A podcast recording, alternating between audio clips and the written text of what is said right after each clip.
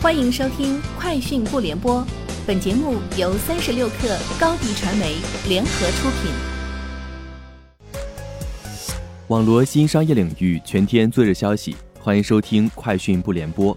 今天是二零二二年一月十四号。据上海市场监管消息，上海市盲盒经营活动合规指引发布，其中提到，盲盒内商品实际价值应与其售卖价格基本相当。单个盲盒的售价一般不超过两百元，要求盲盒经营者不得开展涉金融类营销，不得有介入二级市场的做市行为，不得开展天价炒作、过度营销、饥饿营销。恰恰食品表示，公司于二零二一年十月二十二号发布部分产品提价的公告，在发布当天，经销商的出厂价已经全部调整，目前终端和卖场价格均已基本调整完毕。进展较顺利，目前坚果品类的竞争仍较激烈，公司坚果的市场规模还不是很大，每日坚果的品牌首位效应不够突出。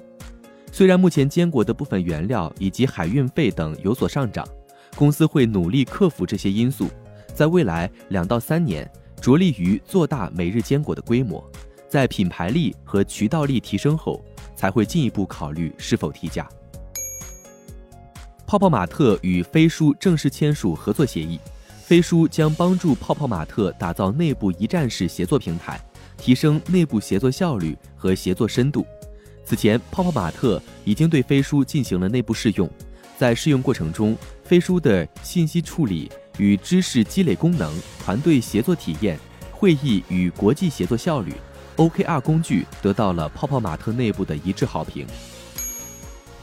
一则盖有佳能珠海有限公司公章的公告近日在网上流传，称决定终止公司生产。珠海高新区对多家媒体确认，在珠海发展三十二年的佳能珠海已停产，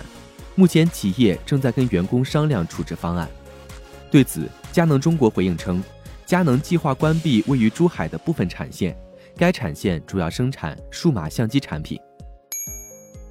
麦当劳中国与阿里巴巴宣布双方合作升级，未来双方将在创新的会员计划、全域融合洞察、产品上新、IP 合作、全渠道营销等方面展开更多合作。据介绍，麦当劳中国是首个使用阿里全域数据中台能力的餐饮企业。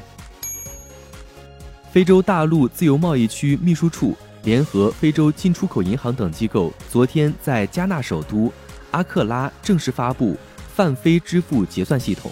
据介绍，泛非支付结算系统覆盖非洲大陆，支持非洲国家使用本国货币在非洲大陆进行及时、安全和快速支付，减少对第三方货币的依赖。该系统在发布前已在加纳、尼日利亚、冈比亚、利比里亚、几内亚和塞拉利昂六国成功试用。韩国当地电池制造商 LG 能源计划与日本本田汽车策略联盟，在美国建立一家电动车用电池厂，投资规模最大将达到四万亿韩元，年产能可达四十 g 瓦时。以上就是今天节目的全部内容，下周见。品牌蓝 V 想涨粉就找高迪传媒，微信搜索高迪传媒，开启链接吧。